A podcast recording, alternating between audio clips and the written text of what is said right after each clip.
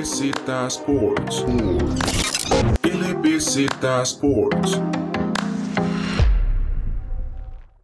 Bienvenidos y bienvenidas a un nuevo podcast de LBZ Sports. Estamos de vuelta después de un gran off-season de NFL. Volvemos con el famoso fútbol americano, una temporada más y vamos a repasar con ustedes. Tenemos un invitado especial que nos va a acompañar durante este trayecto. Andrés Biaud, bienvenido al equipo y va a estar bastante interesante porque como saben ustedes, subimos podcast de NFL semanalmente, entonces vamos a seguir muy de, muy de cerca este deporte americano que va a estar muy interesante. ¿Cómo están?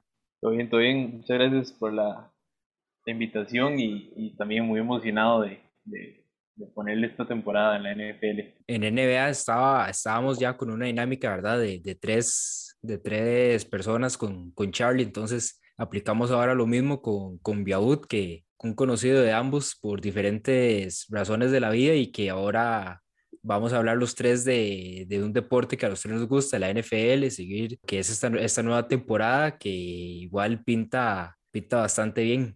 Sí, claro, pinta, pinta bueno como siempre, la NFL es súper entretenida. Bueno, y comencemos con la actividad que tenemos para hoy. Va a ser un poco de hablar de los ganadores y los perdedores de esta de este off-season de la NFL, que como siempre, siempre hay mucho movimiento, ya sea con el draft, con movimientos de la agencia libre. Vemos que los equipos están reforzando muy bien, algunos bastante mal. Hay un poco de noticias últimas, el caso de Aaron Rodgers, que pegó bastante fuerte el off-season, que quería irse de Green Bay, al final se queda. Entonces es otro caso a analizar, el caso de John Watson, que es un gran quarterback que está ahí atrapado prácticamente en el equipo de los Texans. Entonces comencemos, comencemos con David a ver qué opina de sus tres ganadores de este off-season. Ahí lo podemos ir intercambiando, un ganador, un perdedor, ahí vamos entre todos llevando, llevando eso, pero de uno de mis primeros ganadores, y voy a entrar, como dicen, de una vez con, con un hot take o tal vez un, un take un poco underrated, y entre mis ganadores tengo a los New York Jets, y no necesariamente para esta temporada como tal, pero sí para lo que se viene en el futuro para ese equipo de Nueva York, que vendría a ser como el, el segundo en el, en el, pueblo, porque también están los Giants. Pero por lo menos ahorita voy a, voy a explicar un poco más a fondo lo que, por las razones por las que digo que los Jets pueden ser ganadores en el off-season, pero quiero ver un poco primero ustedes, ustedes dos, cómo ven este, esta opinión. Bueno, yo, yo lo que pienso es en Zach Wilson. Bueno, lo digo yo dije, depende de cómo salga Zach Wilson, cómo le salga la apuesta a los Jets de, de haber seleccionado a, a, Wilson en el draft. Por mi parte, completamente de acuerdo con el caso de Zach Wilson, que fue un pick bastante alto y es un jugador que tiene un poco de dudas ahí en, en, el draft, a ver, a ver si puede hacer lo que, lo que se necesita en el equipo de los Jets. Pero estoy de acuerdo con David. David se fue, él dice que un pick ahí, un hot take, no estoy de acuerdo en esa parte porque me parece que los Jets están en, en lo peor que podían estar, un récord de 2-14 la temporada pasada va a ser difícil mejorar.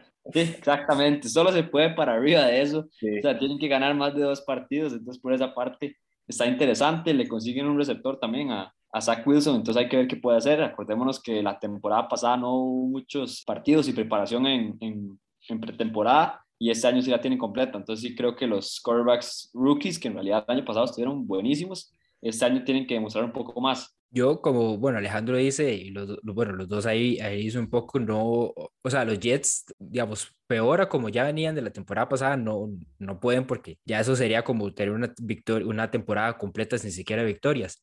Pero lo, lo iba más que todo por un lado de que yo creo que ya son varias, la, hace rato las temporadas donde los Jets venían a ser como el chiste, el, equipo chiste de la NFL. Eh, veíamos ese partido contra los Oakland Raiders, que iba a ser casi que las primeras victorias, la, la iba a ser la primera victoria de este equipo en la temporada y el coordinador defensivo mandó simplemente mandó todo a todo a toda la defensa a presionar y que termina quedando un, uno de los receptores de los Raiders en, en, la zona de anotación y con un pase de casi 50 yardas para ganar el partido. Entonces, digamos, los, los Jets venían, venían siendo, como digo yo, ese, ese chiste en la NFL y la razón por la que los pongo como uno de los ganadores es porque ahora pareciera ser que, digamos, ya están como en un modo serio, ya, ya están empezando a forjar un plan, están empezando ya a poner las bases para que ahora esta nueva etapa del equipo tengan en algún momento, dentro de unos años, un poco más de, de éxito que lo que han sido las temporadas anteriores.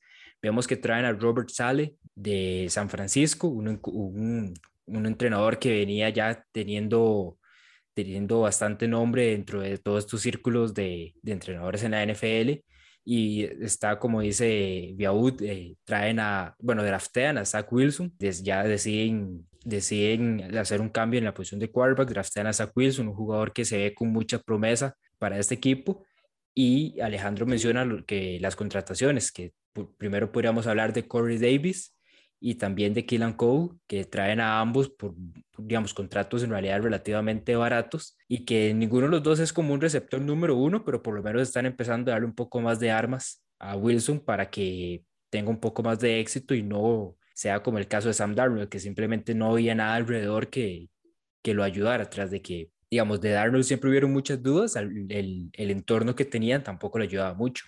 Y siento que el punto más importante de los Jets es el coach y si Adam Gates ya no está, entonces yo creo que por ahí viene la, la mayor mejoría en el equipo para mí. Otra incógnita con este equipo es que acordémonos que están en las divisiones más talladas y complicadas, una división que cada vez se puso mejor, el AFC East con el equipo de Buffalo Bills, que para mí de los favoritos de la AFC, el equipo de los Dolphins que reforzó ahí con, con los wide receivers, Will Fuller y, y Waddle que lo, que lo draftearon, y llegaron a acompañar a tú a ver qué puede hacer, pero ese equipo de los Dolphins está muy bien coachado por Brian Flores y además de eso están los Patriots que ya sabemos lo que pueden hacer. Entonces, los Jets, como digo, pueden mejorar bastante, pero esa división no les ayuda para nada. El historial tampoco. Me gusta mucho el entrenador, el que era el entrenador defensivo de los 49ers. Sí puede hacer bastantes cosas, pero hay que ver qué tanto puede crecer este equipo. Y sí creo que Zach Wilson no tiene el brazo que se esperaría. Sí lo veo un poco limitado de brazo, pero hay que ver qué tanto puede crecer en la NFL. Ahora pasemos a, Andrés Biau. Andrés, ¿cuál es su primer ganador de este offseason? Yo me voy a quedar en la misma división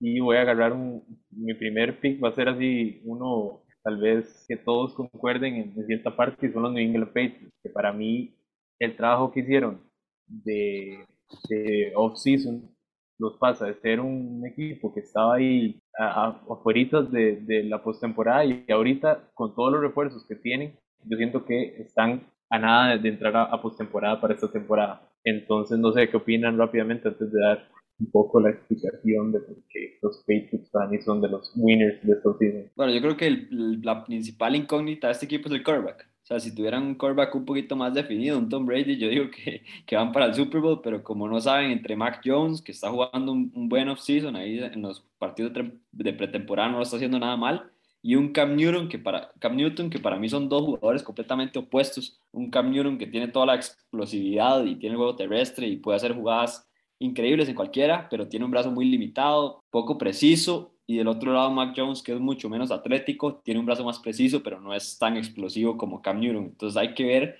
por quién se decide Bill Belichick. Pero acordémonos que Mac Jones es el primer quarterback que draftean en la primera ronda los Patriots. Entonces, por esa parte, hay algo que vieron, pero no veo ese, ese potencial de Mac Jones tan alto, pero sí veo a estos Patriots entrando claramente a, a, esos playoffs. Nada más ahí tal vez se le puede complicar también por la división, que está, es, ahora sí se le puso complicada. Y eso es lo increíble de Tom Brady. Se va a la división y apenas se va, se vuelve buenísima la división. Esa es la suerte que tiene el GOAT. Sí, Brady tiene toda la suerte. Yo lo que iba a decir, digamos, de este equipo, bien dice Biabut que mejoran en cuanto a fichajes, hacen, hacen algunos bastante interesantes. Agarran a a dos Tyrants, Hunter Henry, que viene de Los Ángeles Chargers, escogen, eh, firman también a Jonu Smith, que tuvo como una temporada reveladora, una temporada así como que en realidad pocos esperaban en, con el equipo de Tennessee. Y también fue, contratan a Nelson Aguilar y Kendrick Bourne, dos receivers que vienen a dar un poco más de velocidad eh, para este equipo y un poco de armas a Cam Newton, que eso fue digamos, obviamente Cam viene, venía de todo el tema de la lesión de, en temporadas pasadas, entonces iba a ser una temporada complicada, pero no, tampoco tenía muchas armas alrededor, que era algo de lo que Brady se venía quejando. Dando un poco en estadísticas, los Patriots eh, rankean, rankearon 30 la temporada pasada en cuanto a yardas aéreas por partido, apenas con 180 por partido. Solo los Jets y los Baltimore Ravens eh, rankeaban eh, más abajo de ellos. Entonces por ahí es donde vendría tal vez ese primer, digamos, ese, ese, primer, ese, ese cambio en el, en el roster del equipo para buscar un poco más de victorias esta temporada. Sí, yo, yo los tengo ahí principalmente como, como dijiste, la producción de Tyrants de los Patriots era la más baja de, de la liga y se trajeron a dos Tyrants de mucha calidad, como son John Smith, que viene a los Titans, y Hunter Henry, que viene a los Chargers. Eh, además que eh, gastaron y reforzaron en, en free agency, contrataron a, la mayoría, es, increíble la lista de jugadores que contrataron, están volviendo nuevo al equipo, le trajeron nuevas armas a la defensiva a, a, a Belichick en el, draft, como es eh, Christian Barber, el, el tackle de, de, de, Alabama, y aparte de eso, están hechos para correr, o sea, como decías, son 30 de, de, pases. Bueno, este equipo está hecho para correr y lo que van a tratar de hacer es correr, a, a, a menos que Mac Jones eh, lo vean listo para meterlo, que yo no creo. Yo creo que va a comenzar Cam Newton y si acaso a la mitad de la temporada entraría Mac Jones. Entonces yo creo que los Pats, gracias a todos los movimientos que hicieron esta temporada, se vienen, se, se, se avecina los playoffs. Y, y, y, eso es malo para muchos aficionados que, que son anti Patriots, ¿verdad? Quería preguntar a, a, ambos, a ver, acabo de buscar las, el líder de estadísticas en, en yardas recibidas para ese equipo de los Patriots la temporada pasada, a ver si logran adivinar quién será el, el número uno. Yardas recibidas. Y, re, y, recordando que Julian Edelman se retiró a media temporada, ¿verdad? Entonces, el, la, el, casi que la única arma que les quedaba, pues no, no estuvo mucho tiempo. ¿De quién? ¿De quedó Harry? Harry era la primera opción, sí. Yo diría Edelman, pero no sé. Julian Edelman me aparece con 21 catches, 315 yardas. Jacoby Myers es el primero con 59 pases recibidos y 729 yardas. Bueno, hablo un poco más del, del boss que ha sido Nakel Harry, que increíble, lo agarraron por encima de DK Metcalf. lo agarraron a ese wide receiver. No, no ha adaptado bien el equipo de los Patriots en esa parte, entonces por eso se dedicaron a este free agency a conseguir a jugadores que ya saben lo que pueden hacer. Y a la defensiva, para mí, consiguieron dos linebackers bastante peligrosos. Matt Judon, que, que llega al equipo de los Ravens, gran linebacker, y además de eso trajeron de vuelta a Kyle Van Noy, que es un jugador que se había ido un año, bueno, se fue un año al equipo de Miami vuelve a los Patriots, a su casa, y, y, yo creo que son dos linebackers bastante peligrosos para reforzar ahí. Y acordémonos que Dante Hightower se perdió toda la temporada pasada, ¿verdad? Que ese es otro jugadorazo que, que puede atacar muy bien al quarterback rival. Y no sé, y no sé si. Un par no sé de ustedes... armas importantes fuera por COVID en la temporada ah. pasada que vuelven este año. Entonces, la defensiva de los Patriots, que era la mejor la temporada antepasada, ahorita ya puede verse más como parecida a esa que a la de la temporada pasada. Y no, no sé si, si usted en algún momento mencionaron a Trent Brown, que lo, digamos, lo consiguen por medio de un trade con Las Vegas, que también viene a ayudar mucho en la parte, eh, también viene a ayudar mucho en, en, al equipo en, en, la parte de los tackles. Sí, el equipo de los Patriots, como los tres coincidimos, creció bastante, nada más la duda, yo creo que los tres tenemos esa, esa parte del quarterback, a ver quién va a empezar y qué tan bien lo puede ser, porque Cam Newton no fue tanto la solución el año pasado. Voy a pasar a dar mi, mi primer ganador de esta lista que estamos diciendo, y me voy a ir con la, con la más obvia, diría yo, y es el equipo de Tampa Bay Buccaneers. Los campeones defensores renovaron a todos sus jugadores, entonces por esa parte me parece que siguen siendo los favoritos para, para ir al Super Bowl. Además de eso, son bastante buenos drafteando en realidad. Agarraron un par de jugadores ahí defensivos interesantes, entonces yo creo que hay que dejar esos, esos Buccaneers como favoritos y como uno de los ganadores de Free Agency, porque devolver a todos esos gran jugadores que están en el último año de contrato fue bastante complicado. Los Buccaneers yo también los tenía entre mis ganadores, como dice Alejandro, renovado, bueno, todos los jugadores están de regreso, todos los 22, tanto los, los, los, de ofensiva, todos los, ajá, todos los titulares de ofensiva, todos los titulares en la defensa. Creo que los dos, Chris Godwin, lo, lo volvieron a firmar con, con, una, con un tag de franquicia incluso para hacer todo el, todo, para lograr conseguir todo el dinero, le tuvieron que dar una extensión de contrato a Tom Brady para poder expandir lo que iban a hacer unos, para poder expandir unos bonuses que le tenían que pagar y poder así entonces tener más plata y recuperar a todo el mundo. Entonces sí, entre lo, lo que terminaba asombrando a los Buccaneers era eso, digamos, en cualquier otro año en realidad decir que un equipo eh, re, eh, digamos, renovó o va a regresar con exactamente el mismo equipo la temporada pasada, es, digamos, nunca sería como un ganador, a menos de que obviamente estos Buccaneers vienen de ganar el título, pero sí, digamos, ganar el título y después traer de vuelta todo el equipo es, eh, a la siguiente temporada muy pocas veces lo vemos y por eso es que yo creo que lo tenemos en, en esta lista. Tampa está tan armado que se dio el lujo de draftear un quarterback ahí en, con segundo pick. Así, así de bien están los Buccaneers. Entonces va a ser complicada la, para los demás de la Nacional. Concuerdo totalmente con esa. Sí, además de eso, un equipo de Tampa que tenía jugadores complicados de renovar, como es el caso de Jaquil Barrett, que es un jugador que hay que pagarle porque sí tuvo una gran temporada. Entonces, por esa parte, muy bien el equipo de Tampa. Y ahora pasemos con otro ganador. Eh, David, ¿cuál es el segundo ganador de este free agency? Podríamos ir ahorita mejor, tal vez con unos cuantos con, con, unos perdedores para ir variando ahí un poco el, el, orden. Y entre mis perdedores, primero que quiero decir es los New Orleans Saints. Bueno, primero que todo, eh, Emmanuel Sanders no lo renuevan, ahora, es, ahora está con los Buffalo Bills. Este, se retira Drew Brees. Entonces, digamos, bueno, Sanders era, era como una de las segundas opciones. Entonces, eh, ahí tiene cierto, cierto efecto en ofensiva. Se retira Drew Brees. entonces, ahora esa posición titular vemos que la están peleando Tyson Hill y James Winston y al parecer por eso y al parecer teniendo esa pelea los Saints se preguntan por, eh, le, enseñaba a Alejandro un, meme donde ponían que, que el equipo de los Saints pues tienen a, James Winston y a, y a, Tyson Hill peleando por el por el puesto de quarterback titular y que se preguntaban que por qué Michael Thomas no le respondía a las llamadas.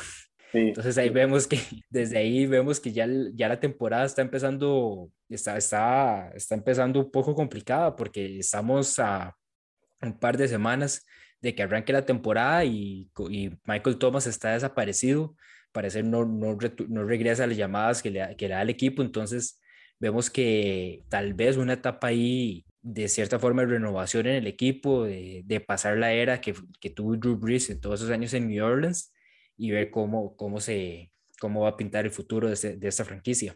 Sí, yo siento que, que van a ser de los equipos que, más van a bajar de calidad por eso del, quarterback. Y, no me sorprendería que, estén cambiando entre Winston y, Hill a lo largo de la temporada y, que, digamos, tenga dos juegos Winston y, tire para tres intercepciones y el siguiente juego venga Hill. Y entonces va a ser un toque complicado para los Saints y más que están en una división bien, bien peleada. Entonces, también Thomas no se sabe, no se sabe nada de Thomas, ni siquiera de su salud. Entonces, eh, vienen épocas complicadas para los Saints. Vamos a ver cómo lo maneja Peyton, porque es un buen coach, ¿verdad? Lo único, lo único bueno que le podríamos sacar a los Saints esta temporada es agarrar a Alvin Kamara en Fantasy, porque teniendo esos, con esos dos quarterbacks, lo que podríamos esperar es que corran el balón todas las veces que, que puedan. Sí, un equipo de los Saints que esos últimos años se esperaba que llegara al Super Bowl cerca. Vemos que un año perdió contra los Rams en esa final de, de conferencia, estuvo bastante cerca, pero, pero esos Saints quedaron debiendo. Era de esperarse que Drew Brees se retirara, ya le tocaba en realidad, ya ese brazo ya no, ya no aguantaba más. Entonces, por esa parte, es un, es un capítulo de cerrar de parte de los Saints. Hay que ver qué hace Michael Thomas. Sí le serviría que juegue James Winston, porque es un jugador que arriesga mucho el balón, que busca esos pases profundos, pero como dicen ustedes, es increíble ver. Siempre vemos el stat line de de James Winston y es común ver 400 yardas, 3, touchdowns y 5 intercepciones. Entonces, por esa parte, es un jugador complicado y el otro lado, Tyson Hill no es un quarterback, no lo ha sido desde que llegó a la NFL. Entonces, hay que ver qué hacen los Saints. Yo creo que ninguno de esos dos está la solución. Entonces, por esa parte, hay que ver qué hace el equipo de New Orleans y como dice Biaud, el equipo de los Panthers mejoró bastante con la adquisición de Sam Darnold, además vuelve CMC, entonces va a estar complicado esos, esos Panthers, Tampa Bay y los Falcons que tienen buena ofensiva. Entonces hay que ver qué puede hacer estos Saints, pero sí los veo como uno de los perdedores. Y solo para terminar, yo creo que ninguno, los dos quarterbacks son quarterback suplentes, ninguno es, es para ser titular y entonces van a, van a sufrir ese, problema. Tiro el, otro, otro perdedor para mí. Creo que para mí los, uno de los equipos que más va a bajar en nivel va a ser los Houston Texas en esta temporada y principalmente por todo el, desorden que tienen de, administración y lo vuelven a, se ve en una eh, pretemporada, en off-season eh, bien, bien complicado y, no se sabe qué va a pasar con Deshaun Watson, con su, con su situación extra fútbol y, que tampoco además quería volver, entonces eh, se va J.J. Watt, uno de los capitanes, y, y, tampoco, y no se ve que hayan contratado nada para, para volver. Entonces, creo que uno de los grandes jugadores son los, los Texans.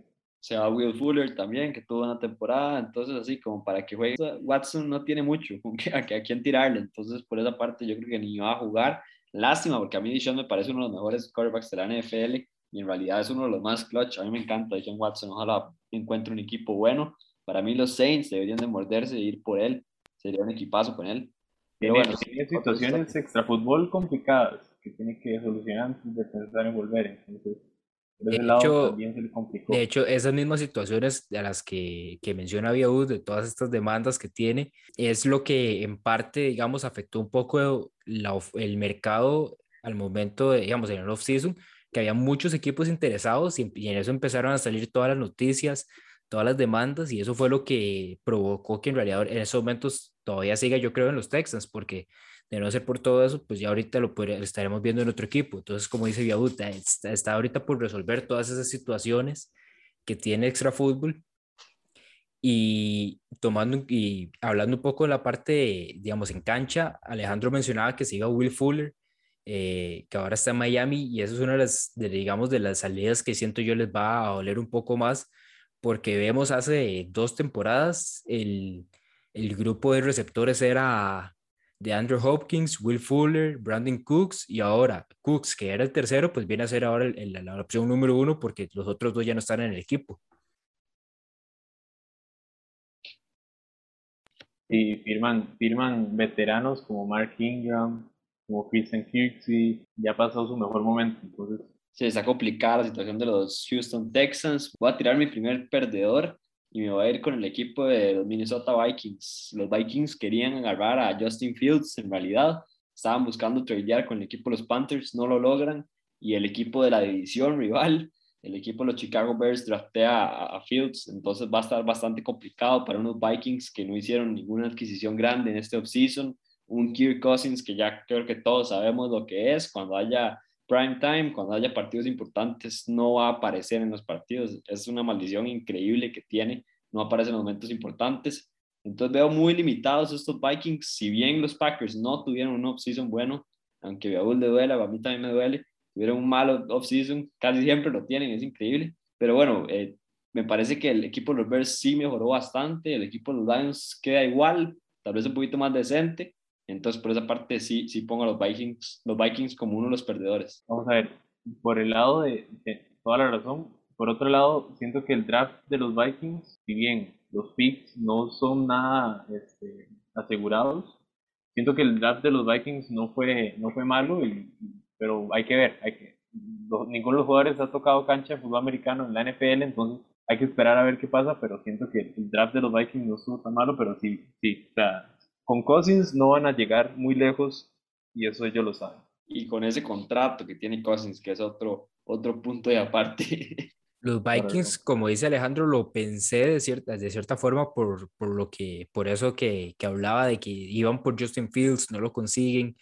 Todavía quedan, están ahí con Kirk Cousins, que vemos que últimamente va un poco en declive y obviamente no es el jugador eh, que era en, en su mejor momento, pero todavía tienen a Justin Jefferson y a Adam Thielen, dos receptores que la- lo, que digamos con un quarterback nuevo tal vez podrían brillar un poco más de lo que fue la temporada pasada. Ambos tuvieron buenas temporadas. Todavía hay algunos eh, huecos eh, eh, tal vez en end que podrían llenar, pero de cierta forma los Vikings en este momento los pongo como en un punto intermedio. No pienso ni que hayan sido ganadores ni perdedores. No los veo como que sea, todavía Kirk Cousins tiene unos cuantos años más eh, en el tanque, aunque no sea tal vez el quarterback de preferencia para el equipo, pero igual se vienen otros, se vienen más, más quarterbacks en las próximas, en las próximas clases de, en- del draft y tal vez le- les dé el chance para conseguir uno de esos quarterbacks que, que podría llegar a cambiar la franquicia.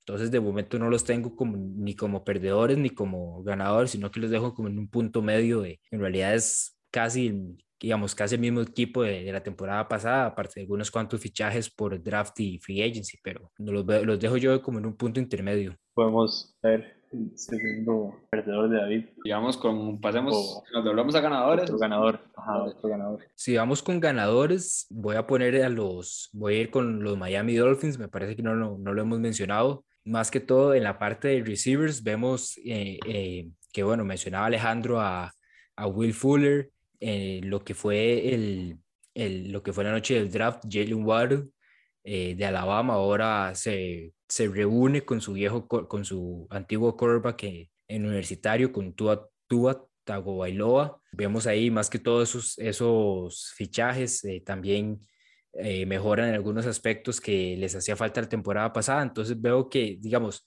por lo menos buscan un poco más de, de apoyo a Tua y también con, con, la continuidad que le irán a dar esta temporada y que, que obviamente la temporada pasada empezó Fitzpatrick y un poco más de tiempo en el, en el, en de esta temporada, siento que Tua eh, también podríamos decir es uno de los ganadores porque eh, digamos, tiene un poco más de preparación y más tiempo para eh, demostrar un poco el, el, nivel que tiene y el talento que tiene para ser quarterback en la NFL y que muchos, muchos analistas ya desde la temporada pasada estaban descartándolo con cuatro o cinco partidos eh, en cancha. Entonces, siento que hizo un buen trabajo Miami este offseason para apoyar un poco más a Tua. Y Flores viene haciendo muy buen trabajo ahí en, Miami y nos quedamos en esa división, ¿verdad? Va a estar bien interesante y vamos a ver qué tal se enfrentan entre ellos, pero sí, vamos a ver, actúa todo el talento y ya se le está armando el equipo, entonces en esta era de fútbol americano donde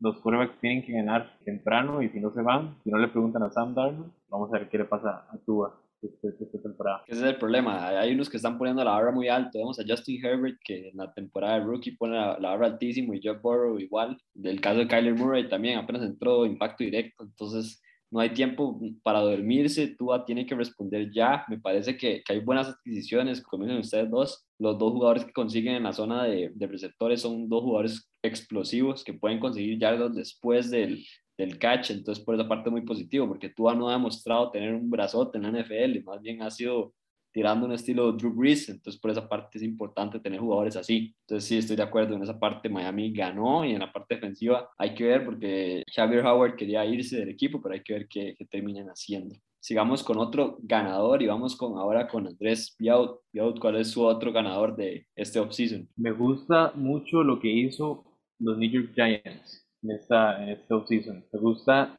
que le trajeron armas a, a, Daniel Jones y se lo pusieron así como eh, le vamos a armar el equipo y, y, demuestre lo que usted tiene y si no, pues eh, buscamos a otro que, que sí lo tenga. Le trajeron a Kenny Galladay de, de los Lions, que tiene unos problemas ahí de salud. Se trajeron a Kyle Rudolph. Entonces, eh, yo creo que, que los, los Giants hicieron un buen trabajo. Sí, unos Giants que la temporada pasada fueron una de las sorpresas positivas. En realidad tuvieron una muy buena temporada en esa división, que es horrible esa división, que después vamos a estar hablando. La temporada pasada hablamos bastante de esa división. Ojalá no sea tanto factor, pero esos Dallas Cowboys parece que sí van a seguir ahí. Y unos, unos Giants que tienen una gran defensiva, en realidad tienen un equipo bastante bien hecho. Vuelve Saquon Barkley, que es un corredor increíble, puede agarrar, pases o correr nada más. Es, es muy potente ese corredor. Entonces, muy positivo. Este, el equipo de los Giants solo le falta eso. Está a un quarterback de entrar a playoffs, a un quarterback de ser candidato para mí, para en esos playoffs. Eso es lo que le falta y hay que ver. Esta es la prueba final, como dice Andrés, de, de Daniel Jones, a ver si puede jugar o no. También se traen al corner a Tori Jackson para, para mejorar la defensa. Los Giants lo que buscan es eso, como, dice, como dicen ustedes, eh, traen a Kenny Golladay y draftean a Kadarius Stoney de Florida para dar un poco más de armas ofensivas a a Daniel Jones. Y de cierta forma yo creo que es este año y tal vez la, la, el próximo la próxima temporada, si, si no toma una decisión en esta misma, son como las dos decisivas para Daniel Jones, a ver si, si New York decide mantenerlo de aquí al futuro o, o deciden que, que, van a ir por otro prospecto para empezar a construir, pero le dan un poco más de armas y ya vendría a ser como el momento en el que Jones eh, de cierta forma este, de cierta forma ya demuestre, digamos, leía en varios artículos donde comparaban el caso de donde a Josh Allen le, en, en, los Bills, bueno, tradeaban por, por Stephon Diggs para, para darle un receptor número uno y más, más que todo de esa forma comparaban un poco este movimiento de Kenny Golladay y darle un jugador que, que pueda ser receptor número uno en la NFL, lo venía así, Kenny Golladay, Kenny Golladay lo venía haciendo en, en, Detroit con Matthew Stafford, Matthew Stafford de quarterback, entonces darle ahora sí un poco más de armas para que Jones demuestre a ver de qué está hecho en esta liga.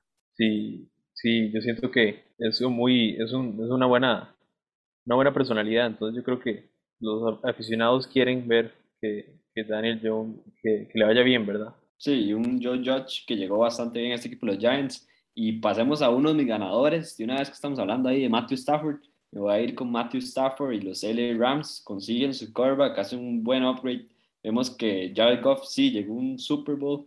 Jared Goff a mí no me parece para nada un mal quarterback, que en realidad fue el primer pick, eh, le dieron un ras contrato en ese equipo los Rams, pero esos últimos años sí, se, sí quedó viendo bastante. Este equipo los Rams tiene la mejor defensiva de la NFL. Vemos a Arnold Donald y Jalen Rams para decir dos nombres increíbles, la defensa que tienen. Entonces, por esa parte, estos Rams tienen que apuntar al Super Bowl. El propio eh, Sean McVay dice que, que, tienen que apuntar al Super Bowl, ese, ese, es su objetivo. Y yo creo que con Matthew Stafford lo pueden hacer, nada más lastimosamente. No es culpa de ellos, pero lastimosamente se lesiona Cam, Cam Akers, que era un corredor que yo le tenía muchísima fe para el fantasy y para, para la temporada. Gran corredor que puede hacer cosas, cosas interesantes esta temporada. Se lesiona toda la temporada y esa es mi incógnita. ¿Quién va a correr en el equipo de los Rams? Pero la ofensiva me gusta muchísimo y consiguieron jugadores explosivos también. Concuerdo totalmente. En una liga donde el coreback es lo más importante, los Rams tienen todo el talento y, están en, en, ganar ahora. Entonces van y buscan a un coreback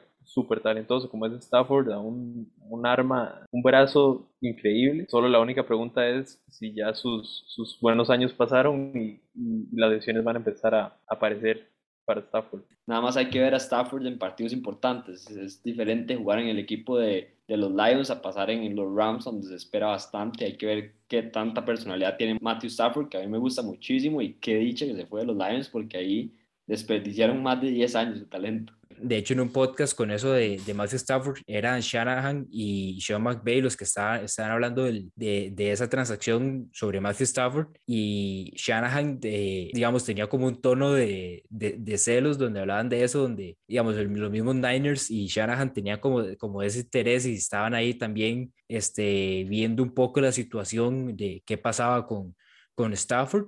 Incluso Shanahan estaba como, estaba como de vacaciones ya en, en, afuera de Estados Unidos y, y, en la noche le llegan las notificaciones por, por redes sociales de que ya lo, los Rams lo habían conseguido. Entonces era un quarterback que también tenía, había cierto interés por él en el mercado, termina en Los Ángeles y ahora se viene con, también como, se viene una gran variedad de opciones ahora para McVay, que vimos que es, es un entrenador que puede idear muchas cosas en el momento, como lo hizo, puede estructurar el, el, el plan de juego para fortalecerlo de, lo, a, para fortalecer a su quarterback.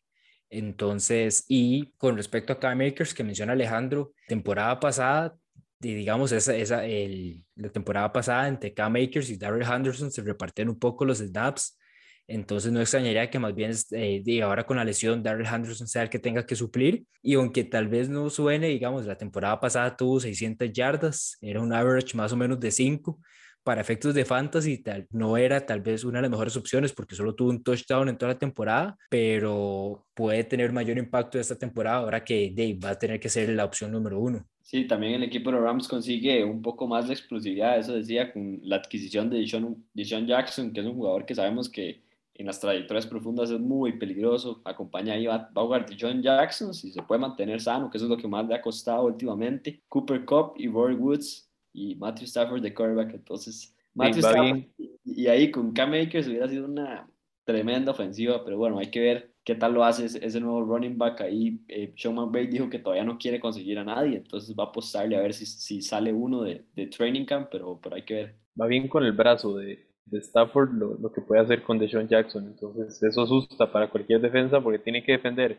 el, la parte corta con Cooper Cup, que es buenísimo en el slot, Robert Woods y además de Sean Jackson en, en, trayectorias largas, a eso se le suma que los Rams tienen un muy buen skin para correr, entonces los Rams son peligrosos y, y como dice Chandy, apu apuestan al Super Bowl. Terminemos, sí. terminemos, Alejandro, tal vez con un par más de, de perdedores, eh, si, no, si no salen, y, y pasamos tal vez a, a hablar un poco de los equipos de la casa. Adelante, démosle. Y bueno, ¿alguno de los dos tiene algún perdedor interesante o digo uno yo? Yo creo que es importante para mí mencionar que los Bengals son perdedores, en mi opinión, porque no logran eh, constatar su línea ofensiva y proteger su producto más importante que es Joe Burrow en este momento. Siento que eso les puede hacer mucha falta en la temporada. Y sí, ficharon un wide receiver increíble, no tienen la línea ofensiva para proteger a Burrow, que viene de una lesión, viene tocado, entonces siento que por ahí eso les puede pasar factura después en la temporada. Antes de este draft, eh, David y yo hablábamos, creo que no hicimos podcast, pero hablábamos y yo le decía que estaba el ah no, que sí hicimos podcast, eh, estaba, estaba, la decisión de los Bengals para mí entre Penny Sewell y, y Jamar Chase. Yo decía que tenían que agarrar a Penny de fijo, es un line buenísimo. Ese era el pick para mí. O sea, para mí era una estupidez que se fueran con Jamar Chase y es un gran eh, receptor. Como dice Diablo, lo más importante es proteger al quarterback. O sea, ¿cómo le va a tirar Joe Burrow si no va a tener tiempo? Entonces, por esa parte sí, sí lo entiendo, pero, pero bueno, esa ofensiva quedó bravísima con esos tres eh, receptores. Eso sí lo puedo ya, ya, tenían a Higgins, entonces es como capricho, ¿verdad? Haber agarrado a Chase en la primera ronda. Y tal, tal vez que, digamos, hayan un poco más de opciones en cuanto a receptores en, en ronda, en, en segundo o tercera ronda. Pero sí, como bien dice, digamos, la, las necesidades de línea ofensiva era como las principales de este equipo, más que, y, incluso tomando en cuenta que ya, pues, ya se le lesionó en, en, el, en el año rookie por lo mismo. Eh, después de un tackle, termina lesionado, entonces vemos que tal vez de las primeras prioridades hubiera sido la línea ofensiva y más tomando en cuenta un prospecto, tanto como Penny Sue, que era como de los principales en, eso, en, eso, en, esas, en esas zonas lo talentoso que es Burrow, que estuvo corriendo por su vida toda la temporada y aún así tuvo una temporada bastante productiva. Entonces, todos dicen, busque su coreback, tenga su buen coreback y luego protéjalo. Después de protegerlo, búsquele las armas. Bueno, los Bengals están haciéndolo al revés y vamos a ver cómo le sale. Vamos. sí, los Bengals apostaron a que ese fue uno de los draftcasts como más con más eh, espacio para, para, para jugadores de la online. O sea, vemos que en los, en los siguientes eh, rounds habían bastantes jugadores de, de, línea ofensiva para agarrar, pero ninguno era como Penny y que ese, nadie lo pasa, eso, eso es increíble. Entonces, para mí me hubiera gustado mucho tener eso y proteger a Joe Burrow, pero bueno, sí, en esa parte sí perdieron bastante los Bengals, que sí lo que van a tener va a ser explosividad con esa ofensiva. Sí, tanto digamos, porque incluso tenían dos opciones, porque estaba por un lado Penny Sue y también Rashawn Slater, era como otra de las opciones que estaba ahí para la línea ofensiva, que eran como los dos mayores nombres eh, en cuanto a, a, a, esta zona que más sonaban y al final, como dicen, pues terminan escogiendo un poco más de ofensiva. Entonces, vamos a ver cómo le va a esta temporada. Esperemos no se lesione porque los Bengals tienen un proyecto interesante y puede ser un equipo bastante entretenido, pero sí, más que todo, eh, digamos, yo, yo no los tenía entre mis perdedores, pero sí, sí, sí era una necesidad que necesitaban cubrir y que no lo hicieron esta temporada. O no lo hicieron de la mejor calidad que esperaríamos, por así decirlo. Consiguen los jugadores, pero no, no lo más importante. Se fueron por esa parte de de volver a acomodar el quarterback y el, y el receptor de, de college. Ya vemos que este fue el draft para hacer eso. Jamar Chase, Joe Burrow, Waddle y Tua. Y el otro lado, Smith, Devonta Smith, el que ganó el Heisman y, y Jalen Hurts. Entonces, por esa parte va a estar bonito esos, esos dúos de quarterback y receiver. A ver quién, quién, quién lo hace mejor. Eso vende más que un liniero ofensivo. Exactamente. Claro, pero ¿qué te ayuda a ganar? ¿verdad? Esa es la pregunta. Sí, ahí sabemos que metió mano Joe Burrow, pero bueno, después quién sabe cuánto le va a costar ahí una rodilla más. Mientras no se lesione, yo creo que Burrow puede... Si, en estas dos temporadas no se lesionen, esperemos que entonces le, tal vez le haya salido bien la jugada a Joe. Estoy escuchando un podcast que, que hablaron con Burrow en Training Camp y, todavía, o sea, tiene miedo del contacto con la lesión. La lesión fue muy fea y fue en contacto, entonces todavía está como acostumbrando a su cuerpo a, a, volver al, a lo que es el contacto, ¿verdad? Entonces vamos a ver cómo le va. Sí, fue, fue, un golpe fuerte y hay que ver, yo creo que va a soltar ahora mucho más rápido esta temporada, eso sí. Y bueno, David, pasemos yendo, a parte de, yendo un, un, último, más bien antes de, de, ir a eso, un último perdedor que yo tenía eran los Oakland Raiders. Eh, desde que llegó, eh, desde que llegó Gruden, eh, John Gruden a la franquicia, como que no han tenido un, plan a futuro o, como que no han sabido, o sea, eh, la franquicia como tal no sabe lo que, pareciera que no sabe lo que está haciendo. Veíamos que en realidad venían con un equipo, en realidad con, con bastantes nombres, bastantes armas. Y en la primera temporada, a Mary Cooper tradeado a, a, Dallas, ahí no me quejo mucho. Khalil este, Mack. Khalil Mack va para Chicago. Ahorita hablábamos de, de Trent a los Patriots, eh, fue otro trade de, de John Gruden en, eh, es, en este offseason. Entonces, digamos, lo pongo los perdedores por eso, porque, digamos, como que no hay un plan, que eh, de la franquicia no tienen como un plan a seguir.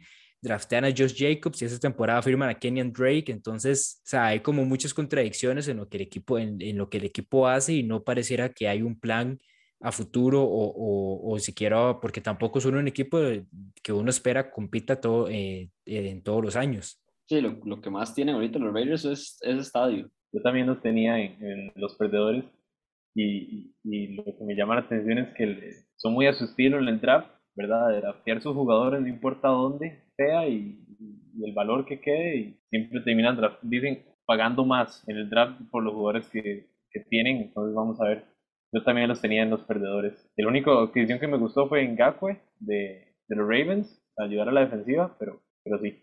Drake, cuando ya estaba Jacobs ahí, vamos a ver cómo les va con eso. Bueno, eh, y ahora sí, pasemos a, a la sección que sigue, que es un poco hablar de los equipos de casa, como dice David. Por el lado, David va a hablar un poco de los Dallas Cowboys, entonces si quieren, adelante el podcast. Y después vamos a hablar de Andrés Biaud y yo de, de los Green Bay Packers. Entonces empecemos con David. Con los Cowboys, incluso antes de empezar a grabar, ya los dos yo creo que me molestaban de, de que los aficionados a los Cowboys todos los años decimos, este es el año, este es el año, y, y siempre terminamos con un, con un, con un récord de 8-8, que en este momento ya ni siquiera puede ser 8-8, pero eh, los Cowboys siempre ha sido como, es, es algo, es algo raro, eh, mucho tiempo se le, se le echó la culpa a Jason Garrett, Ahora tenemos más, temporada pasada teníamos un nuevo entrenador. Sí, sí, ahora tenemos a Mike McCarthy eh, al mando, también en coordinadores. La temporada pasada en realidad no pintaba mal.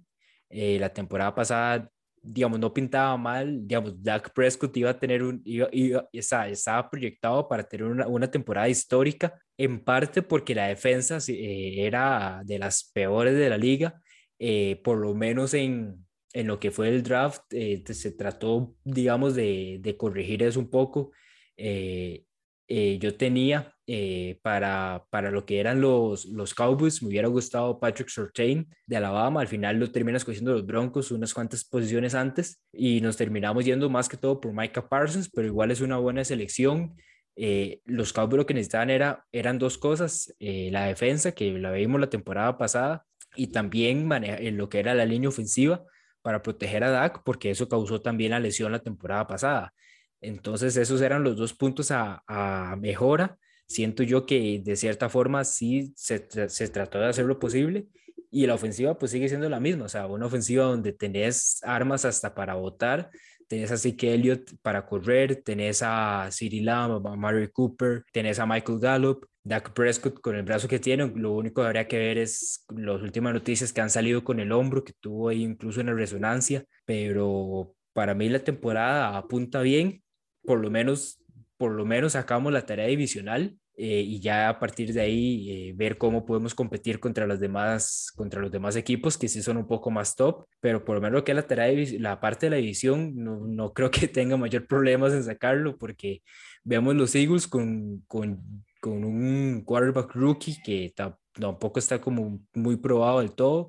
Washington, aparte de la defensiva, tuvieron que recurrir a Fitzpatrick porque tampoco tenían opciones en el quarterback. Veníamos hablando de los Giants con que mejoraron, todavía siguen las, algunas dudas con Daniel Jones, entonces, digamos, eh, hablando de forma, digamos, los Cowboys no deberían de tener mayor problema en la zona divisional, pero de todo puede pasar en la NFL y más con los Cowboys. Yo, okay, cuidado con Washington, yo diría. Primero, cuidado con Washington en esa división. Si bien no es difícil ganar esa división, esa división es fácil ganar la división esa, pero cuidado con Washington. Yo diría que para mí son los favoritos en llevarse la división.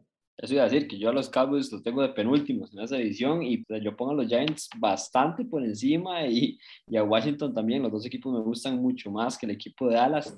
Sorry, David, pero hay que decir la verdad aquí el equipo de Dallas, que yo creo que debió haber tradeado a alguien, que debió, debió deshacerse de, algunos receptores, para mí está sobrando ahí uno.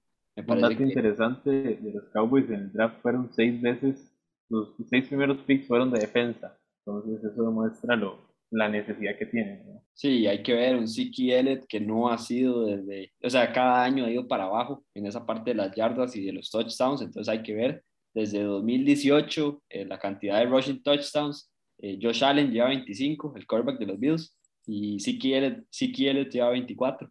Entonces eso dice mucho que decir para mí. Hay que ver qué tan bien vuelve Siki, que sabemos que es uno de los mejores running backs porque puede desde el pase y, nada más corriendo puede hacer mucho daño. Pero este equipo de Dallas no me gusta la, la O-line, que en algún momento la, la línea ofensiva fue una de las mejores de la NFL en algún momento. Cada vez se pone más vieja, cada vez se pone peor.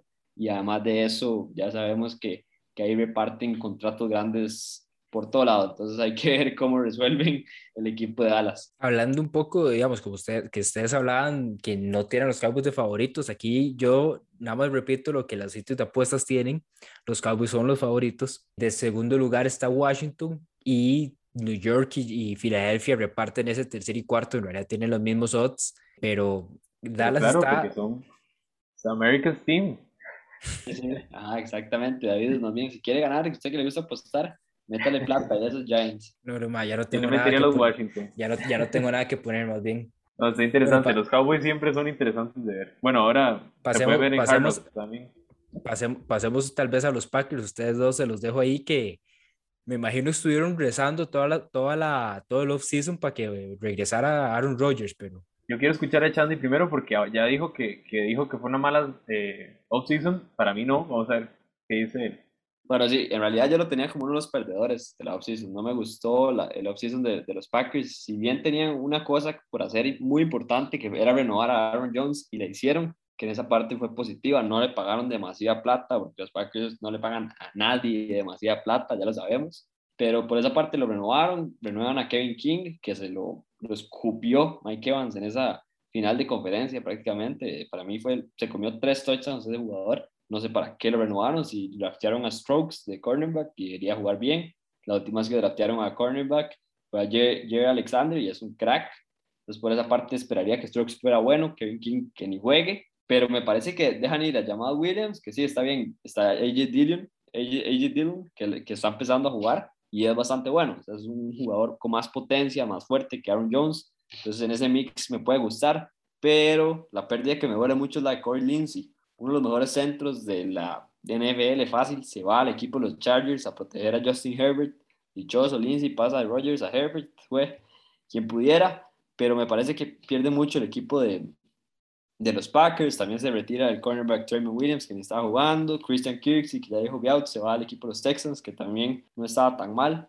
Entonces, no, no, consigue nada el equipo de los Packers. Por esa parte, no, no me gustó mucho el off-season, pero ya lo sabemos. Y además de eso, se da todo el episodio de Aaron Rodgers, que claramente para la química, que siempre es un factor, y que Aaron Rodgers, yo lo amo, Aaron Rodgers para mí de los mejores quarterbacks, pero esa actitud pasivo-agresiva no es la mejor para liderar un equipo. Y entonces hay, hay que ver cómo le da este equipo a los Packers, pero sí, a la temporada pasada que estuvieron tan cerca de llegar al Super Bowl, sí creo que bajaron un poquito. Yo creo, yo, yo no los hubiera tenido por los perdedores, incluso o sea, solo por el hecho de que vuelve Rodgers el hecho de que vuelva Rogers los deja como contendientes y, no los veo que sean perdedores por eso, ¿verdad? Eh, eh, por ese lado. Por el otro lado, se va Linsley, una baja importante. Yo casi eh, iba a hablar de... me, me, gustaba como ganadores los, los Chargers porque reforzaron esa línea ofensiva muy bien con Linsley. Y, pero creo que del trabajo que hicieron en el draft, seleccionando a tres eh, linieros ofensivos, seleccionaron a un buen center que puede, dicen, en, lo que dicen Training Camp es que perfectamente puede ser titular esta temporada en su primer año. Myers, ayudan en el corner con Stokes. ¿Por qué renuevan a King? Yo lo veo así, es que no había nadie más. Y si bien Stokes es súper talentoso, es un corner rookie y un corner rookie en su primer año le cuesta ajustarse a, a lo que es la NFL, entonces por eso lo mantienen, ¿verdad? Y me gusta, me gusta el, el, el wide receiver que seleccionaron en el draft, a Mary Rogers, el, el, además seleccionan a Mary Rogers que va a ayudar un montón en el slot y es una arma importante para, para la ofensiva de Packers que en la temporada pasada era una de las mejores ofensivas en la liga, entonces yo creo que más bien lo único que hace es mejorar la ofensiva. Eh, lo que sí me hizo falta fue un, un linebacker, un middle linebacker para parar el acarreo. Eso siento que eso sí quedó debiendo los Packers. Entonces yo creo que es contendientes, pero no son favoritos, claro. Ese, hueco que dejó todavía Blake Martínez desde, que se fue a los Giants, que era muy buen, muy buen tackle, de los que hacía más tacleadas en realidad en la NFL, no sé por qué lo dejaron ir tan fácil, pero bueno, para ir cerrando nada más con estos Packers, un poco, es así, es así o sea, este equipo lo que tiene es que es, es un poco una ciudad que, que, no trae mucho free agent, que no paga mucha plata, entonces es complicado. Esos off-season siempre son una, un, un, tema con los Packers. Eh, y en la parte del, de, los, de los receptores, me parece que, que sí, consiguen otro jugador, pero tienen que involucrar los que ya tienen. Un Alan Lazard, que la temporada pasada no tuvo una mala temporada, lo podrían involucrar un poquito más. Y Valdez Scantling, que también es una, una opción profunda. Y también hay que ver cómo hacen con Davante Adams para renovarlo, ¿verdad? Porque ese es el problema de los Packers esta temporada y la siguiente que va a pasar. El Last Dance, dice Rogers, ahí estuvo mandando indirectas, ¿verdad? Que ese es el Last Dance, vamos a ver qué pasa. Yo creo que todos los aficionados de los Packers estamos un poco nerviosos por ahí y no queremos pensar en la siguiente temporada. a, lo, a, lo que son los receptores, podrían ahí sumarle también un Randall Cobb que regresó a, a los Packers y, y, que en parte yo creo que en ese intento por parte de la franquicia de, de lograr retener un poco a, Aaron Rodgers. Porque un poco el capricho de Rodgers. sí, regresa, regresa más que todo por eso, porque es como el mejor amigo de, de Aaron Rodgers y Rodgers lo quería de regreso. Sí, ya tenían. Esa, adquisición es malilla en realidad, porque Randall Cobb se trae un contrato grandecito para lo que juega todavía, entonces por esa parte.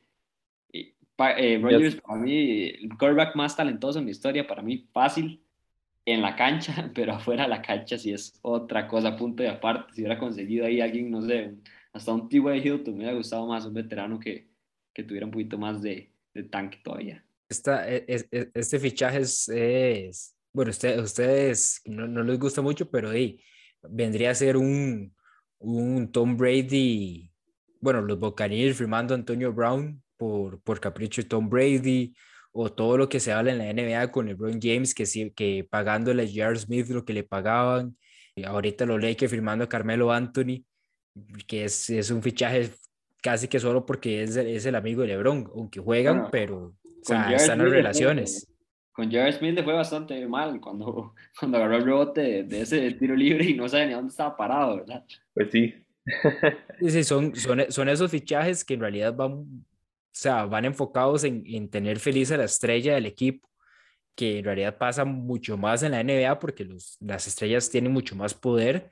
Aquí en la NFL son, son contados con los dedos de la mano los jugadores que tienen ese poder y Aaron Rodgers para los Packers es uno de esos. Entonces, eh, es, es, más que todo, pues mantener feliz a tu estrella, para, es más que todo mantener feliz a la estrella para ver si pueden en esas conversaciones y renovar, que de como ustedes bien decían, de, ese, esa primera conferencia de prensa con Aaron Rodgers de regreso en, en Green Bay era indirectas aquí, indirectas allá y todo el mundo iba saliendo con indirectas. Sí, otro jugador ahí interesante también es, es eh, Punches, que es un jugador que estuvo en los Panthers, un, receptor alto que también puede, hay que ver qué puede hacer. No ha tenido mucha actividad últimamente, pero tiene potencial ahí. Interesante lo que vaya a hacer Tony después de su, su gran temporada el año pasado. Vamos a ver cómo le va esta temporada.